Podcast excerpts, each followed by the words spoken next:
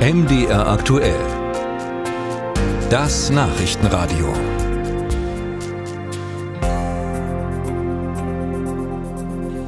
Die KZ-Gedenkstätten in Deutschland sehen sich eigenen Aussagen zufolge einer zunehmenden rechtsextremen Bedrohung ausgesetzt. Das berichtet das Redaktionsnetzwerk Deutschland unter Berufung auf eine eigene Umfrage bei den Gedenkstätten. Dachau, Buchenwald, Bergen-Belsen, Neuengamme und Sachsenhausen, Ravensbrück. Sie alle berichten demnach von vermehrter Bedrohung. Und wir wollen darüber hier bei MD aktuell mit Jens Christian Wagner sprechen, Direktor der Stiftung Gedenkstätten Buchenwald und Mittelbau Dora. Ich grüße Sie, Professor Wagner. Schönen guten Tag, Herr Bültig. Herr Wagner, wie müssen wir uns diese Bedrohung äh, konkret vorstellen? Naja, konkret sieht das so aus, dass wir in den letzten Jahren immer mal wieder äh, Angriffe auf die Gedenkstättenarbeit gehabt haben in äh, Form von äh, Neonazi-Schmierereien, äh, in Form von Hassmails äh, und dergleichen. Das hat aber in letzter Zeit, äh, in den letzten Monaten und Wochen deutlich zugenommen.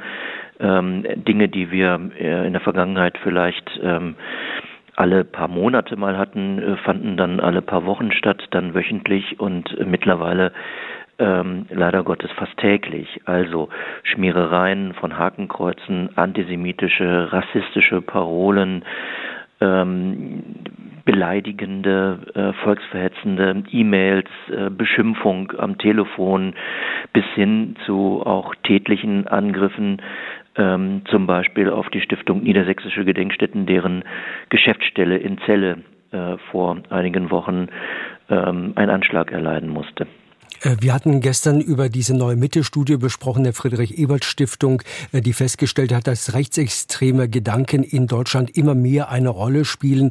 Äh, seit wann haben Sie denn bemerkt, dass die Bedrohung auch für Gedenkstätten der KZ zunimmt? Na, dass sich das geschichtspolitische und auch äh, ganz allgemein das politische Klima in Deutschland gewandelt hat, das merken wir seit 2015 etwa ähm, mit dem Erstarken von äh, Pegida, mit dem Erstarken der äh, AfD im Zusammenhang mit der Abwehr ähm, der Migration, mit äh, Hetze gegen äh, Geflüchtete und Migranten und Migrantinnen. Zugenommen hat das Ganze dann in der Corona-Pandemie. Da lagen bei vielen Leuten ähm, die Nerven blank. Ähm, die Corona-Pandemie hat aber auch zusätzlich zur äh, Verbreitung von Verschwörungslegenden geführt, die im Kern fast immer antisemitisch sind. Und das hat äh, das gesellschaftspolitische und geschichtspolitische Klima in Deutschland noch einmal ähm, weiter nach rechts verrückt. Und ähm, zuletzt hatten wir ähm, etliche äh, Debatten über regionale Art. Denken Sie an die Aiwanger Debatte, ähm, die äh, ja dazu geführt hat, dass jemand, äh, der ähm, zumindest in seiner Jugend ähm, ganz offensichtlich mit antisemitischen und geschichtsrevisionistischen Positionen aufgetreten ist, dass ein solcher Mensch, wenn so etwas publik wird, ähm, nicht ähm, mit Gegenwind rechnet, rechnen muss, sondern tatsächlich in der Wählergunst auch noch äh, Zustimmung erhält. Mhm. Aiwanger äh, ist die Rede von dem stellvertretenden Ministerpräsidenten in Bayern. Ähm, Herr Wagner, äh, wie können Sie denn die Gedenkstätten äh, besser schützen? Naja, im Grunde ähm, kann man es nicht verhindern, dass äh, wie in ähm, Weimar in den letzten anderthalb Jahren immer wieder geschehen, Gedenkbäume für Opfer des KZ Buchenwald, die ja nicht nur in der Gedenkstätte selbst, sondern ähm, auf dem platten Lande stehen, dass die abgesägt werden. Wir können nicht alle Objekte mit, mit Video ähm, oder sogar in Präsenz überwachen.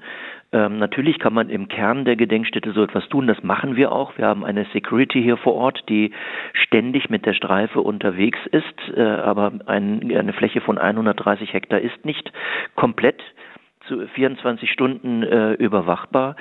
Und letzten Endes brauchen wir eine erhöhte gesellschaftliche Wachsamkeit ähm, gegenüber ähm, Rassismus und äh, Geschichtsrevisionismus im Alltag. Das fängt schon damit an, wenn jemand ähm, mit einem T-Shirt mit Neonazi-Symbolen herumrennt, dass man das nicht schweigend hinnimmt, sondern ähm, die Personen anspricht oder die Polizei ruft, äh, weil da äh, der Tatbestand der Volksverhetzung vorliegt. Also sich einmischen, Zivilcourage zeigen, das brauchen wir.